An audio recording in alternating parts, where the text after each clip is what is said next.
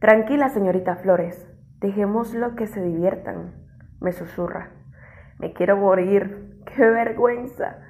Instantes después no se oye nada a excepción del sonido de las bocas y las lenguas de esos dos al chocar. Asustada ante aquel incómodo silencio, miro por la abertura de la puerta del archivo y me tapo la boca al ver a mi jefa sentada sobre su mesa y a Miguel manoseándola. Mi respiración se agita y Zimmerman sonríe desde su altura. Me pasa la mano por la cintura y me acerca más a él. ¿Excitada? me pregunta. Lo miro y no hablo. No pienso contestar esa pregunta.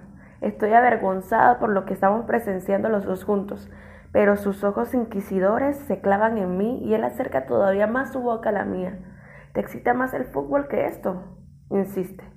Oh Dios, me excita él, él, él y él. ¿Cómo no excitarme con un hombre como ese encima de mí y ante una situación semejante? A la porra el fútbol. Al final vuelvo a sentir como un muñequito, no tengo vergüenza. Zimmerman, al verme tan alterada, también mueve su cabeza, mira por la rendija y me arrastra hasta quedar ambos delante del hueco de la puerta. Lo que veo me deja sin habla. Mi jefa se encuentra abierta de piernas sobre la mesa, mientras Miguel pasea su boca con avidez por la entrepierna de ella. Cierro los ojos. No quiero ver aquello. ¡Qué vergüenza! Instantes después, el alemán, que continúa agarrándome con fuerza, vuelve a empujarme contra el archivador y pregunta cerca de mi oreja. ¿Te asusta lo que ves? No. Él sonríe y yo añado entre cuchicheos. Pero no me parece bien que los estemos mirando, señor Zimmerman. Creo que mirarlos no nos hará daño y además es excitante. Es mi jefa. Hace un gesto afirmativo y mientras pasea su boca por mi oreja susurra. Daría todo lo que tengo porque fueras tú quien esté sobre la mesa. Pasearía mi boca por tus muslos para después meter mi lengua en tu interior y hacerte mía. Boquiabierta, pasmada, alucinada. ¿Pero qué me ha dicho ese hombre? Impresionada y altamente excitada voy a contestarle una fresca cuando, de repente, todo mi cuerpo reacciona y siento que mi vientre se deshace. Lo que ese hombre acaba de decir me altera y no lo puedo disimular por mucho que sea una grosería por su parte. Entonces, el recorrido de sus labios se detiene frente a mi boca. Sin dejar de mirarme, saca su húmeda lengua, la pasa por mi labio superior, después por el inferior y finalmente me da un leve y dulce mordisquito en el labio. No me muevo, no puedo ni respirar. Al ver que mi respiración se agita, vuelve a sacar su lengua e inconscientemente abro la boca. Quiero más. Sus pupilas se dilatan, seguro de lo que está haciendo. Mete su lengua en el interior de mi boca y con una pericia que me deja sin sentido, comienza a moverla hasta hacerme perder el sentido. Olvidándome de todo, respondo a sus exigencias y enseguida siento que soy yo la que se aprieta contra su recio pecho en busca de algo más. Me dejo llevar por mi deseo. Durante unos segundos nos besamos apasionadamente en el más absoluto de los silencios mientras escuchamos los placenteros gemidos de mi jefa. Mi cuerpo tiembla al contacto con su cuerpo. Siento como sus manos me aprietan el trasero y deseo gritar, pero de gusto. Instantes después saca su lengua de mi boca y sin apartar sus azules ojos de mí, pregunta, ¿cenas conmigo? Vuelvo a mover la cabeza, pero esta vez para negarme. No pienso cenar con él. Es el jefazo, el dueño de la empresa. Pero mi respuesta parece no agradarle y afirma, sí, sí cenas conmigo. ¿No?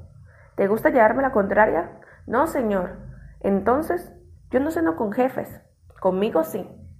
Su proximidad es irresistible y el nuevo asalto a mi boca es arrebatador. Si antes hubo llamaradas, ahora es puro fuego, ardor, calor y cuando consigue que toda yo me convierta en gelatina entre sus manos, vuelve a sacar su lengua de mi boca y amaga una sonrisa. Me encantan esos amagos. Sin habla y perturbada, lo miro. ¿Qué narices estoy haciendo? Sin moverme un milímetro de mi posición, saca un Blackberry negra y comienza a teclear en ella. Minutos después oigo que llaman a la puerta de mi jefa, mientras él me pide silencio. Miguel y ella se recomponen rápidamente y no puedo evitar sorprenderme de su capacidad de reacción. Segundos después, Miguel abre. Disculpe, señora Sánchez, dice un desconocido. El señor Zimmerman quiere, tener, quiere tomar un café con usted. La espera en la cafetería de la planta 9. A través de la puerta entreabierta y aún con el alemán encima, veo como Miguel se marcha y mi jefa saca un neceser de uno de sus cajones de la mesa. Se repara los labios rápidamente y tras colocarse el pelo y la ropa sale del despacho. En ese momento siento que la presión que ejerce ese hombre sobre mí se relaja y me suelta. Escuche, señor Zimmerman, pero no me deja hablar. Vuelve a ponerme un dedo en la boca. Me siento tentada de morderlo, pero me contengo. Y tras abrir la puerta del archivo me mira y me dice, de acuerdo, no nos tutearemos. Camina hacia la puerta y añade con una seguridad aplastante, la paso a recoger por su casa a las nueve. Póngase guapa, señorita Flores. Y yo me quedo mirando la puerta como una tonta. ¿Pero de qué va este tío? Quiero gritar que no, pero si lo hago toda la oficina me, oiría. Acalorada y frenética, salgo del archivo y mientras camino hacia mi mesa suena mi móvil. Un mensaje. Lo abro y me quedo a cuadros cuando leo. Soy el jefe y sé dónde vive. No se le ocurra no estar preparada a las nueve en punto. A las siete y media llego a mi casa.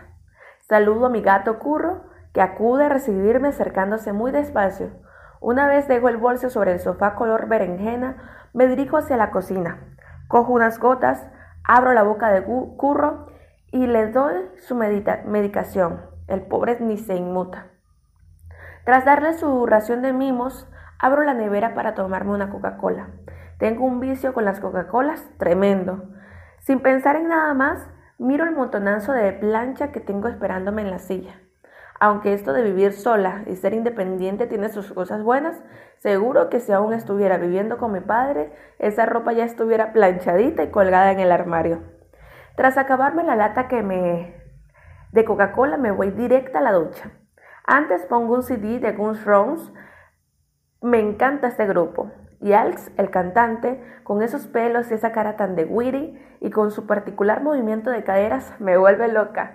Entro en el baño, me quito la ropa mientras tarareo esa canción que tanto me gusta. Vaya, qué marcha, qué voz tiene ese hombre. Instantes después, suspiro al sentir cómo cae el agua caliente por mi piel.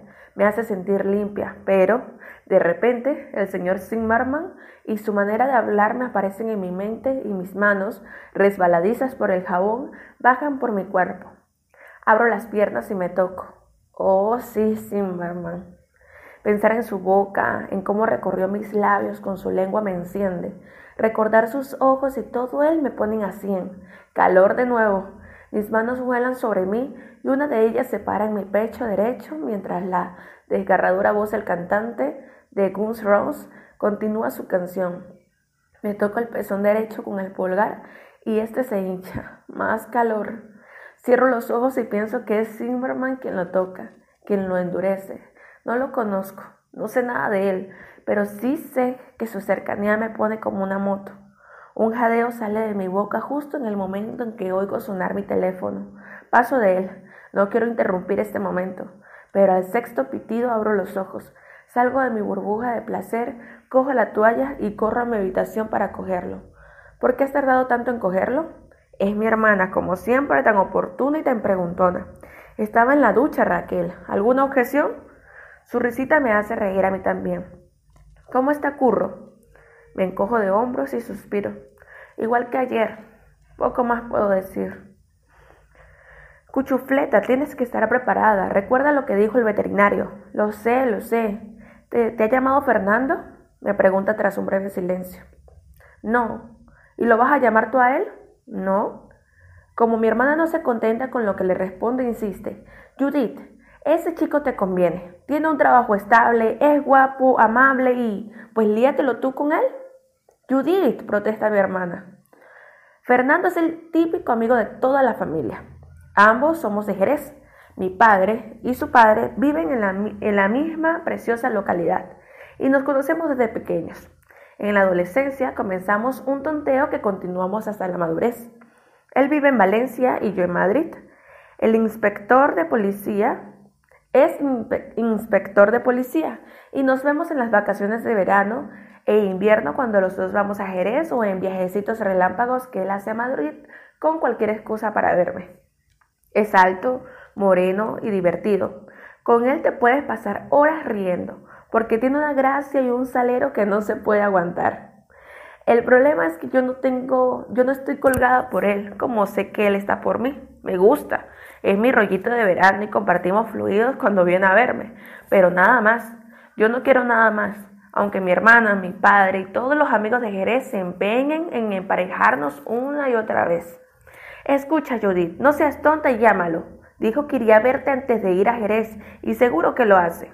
Dios, qué pesadita eres, Raquel. Mi hermana siempre me hace lo mismo. Me lleva al límite y cuando ve que voy a salir por peteneras, cambia de conversación. ¿Vienes a casa a cenar? No, tengo una cita. Oigo que resopla. ¿Y se puede saber con quién? Pregunta. Con un amigo. Miento. Con lo puritana que es, si le digo que es con mi jefe, seguro que le da un patatús. Y ahora, hermanita, se acabó de preguntar. Vale, tú sabrás lo que haces, pero sigo pensando que estás haciendo el tonto con Fernando y al final se va a cansar de ti, ya lo verás. Raquel, vale, vale, Cucho, no digo nada más. Por cierto, hoy he vuelto a recibir flores de Jesús. ¿Qué piensas? Joder, Raquel, ¿qué quieres que piense? respondo molesta. Pues que es un detalle bonito. Sí, pero él nunca antes me había regalado dos ramos de flores en tres semanas seguidas. Aquí ocurre algo. Pasa algo, lo sé, lo conozco y él no es tan detallista. Miro el reloj digital que hay sobre mi mesilla, las ocho y cinco minutos. Sin embargo, dispuesta a aguantar las paranoias de mi hermana, me llevo el teléfono al baño, pongo el manos libres y me envuelvo el pelo con una toalla. Vamos a ver, ¿qué ocurre ahora? Como ya comienza a ser habitual en Raquel, me cuenta su última movida con su marido. Llevan casados 10 años y su vida dejó de ser emocionante cuando nació Luis, Luz, mi sobrina. Sus continuas crisis matrimoniales son su tema preferido de conversación, pero a mí me agotan. Ya no salimos, ya no paseamos con, eh, de la mano, ya no me invita nunca a cenar y ahora de pronto me regala dos ramos de flores. ¿No crees que será porque se siente culpable por algo? Mi mente quiere gritar, sí, creo que tu marido te la está dando con queso. Pero mi hermana es una sufridora nata, así que le respondo rápidamente. Pues no, quizás simplemente vio las flores y se acordó de ti. ¿Dónde está el problema? Tras media hora de charla con ella, finalmente consigo colgar el teléfono sin hablarle de mi extraña cita con el señor Zimmerman. Me gustaría explicárselo, pero mi hermana enseguida me diría, estás loca, es tu jefe. O bien, ¿y si es un asesino de mujeres? Así que mejor me callo, no quiero pensar que ella pueda tener la razón. A las 9 menos 20 miro estética en mi armario, no sé qué ponerme. Quiero estar guapa como él me lo pidió, pero la verdad es que mi ropa es básica y funcional trajes para el trabajo y vaqueros para salir con los amigos. Al final opto por un vestido verde que tiene un bonito escote y se ajusta a mis curvas y estreno unos sugerentes zapatos de tacón. Mi último caprichazo. Vuelvo a mirar el reloj, nerviosa, las 9 menos 10. Sin tiempo que perder, enchufo el secador, pongo la cabeza boca abajo y me seco la melena toda mecha. Sorprendentemente el resultado me gusta. Como no soy de maquillarme mucho, simplemente me hago la raya en el ojo, me pongo rímel y me pinto los labios. Odio maquillarme demasiado. Eso se lo dejo a mi jefa. Suena el telefonillo de mi casa. Miro el reloj. Las nueve en punto. Puntualidad alemana. Lo descuelgo nerviosa y antes de poder decir ni mu, oigo una voz que me dice, Señorita Flores, la estoy esperando. Baje. Tras balbucear un tímido voy, cuelgo el telefonillo. Seguidamente cojo el bolso, le doy un beso en la cabeza a Curro y le digo hasta luego. Dos minutos después, al salir de mi portal, lo veo apoyado a un impresionante BMW de color granage. Aunque más impresionante está él con un traje oscuro. Al verme, Zimmerman se acerca a mí y me da un casto beso en la mejilla. Está usted muy guapa, observa. Tengo dos opciones, sonreír y darle las gracias o callarme. Opto por la segunda. Estoy tan nerviosa y desconcertada que si digo algo, vete a saber lo que me sale por la boca.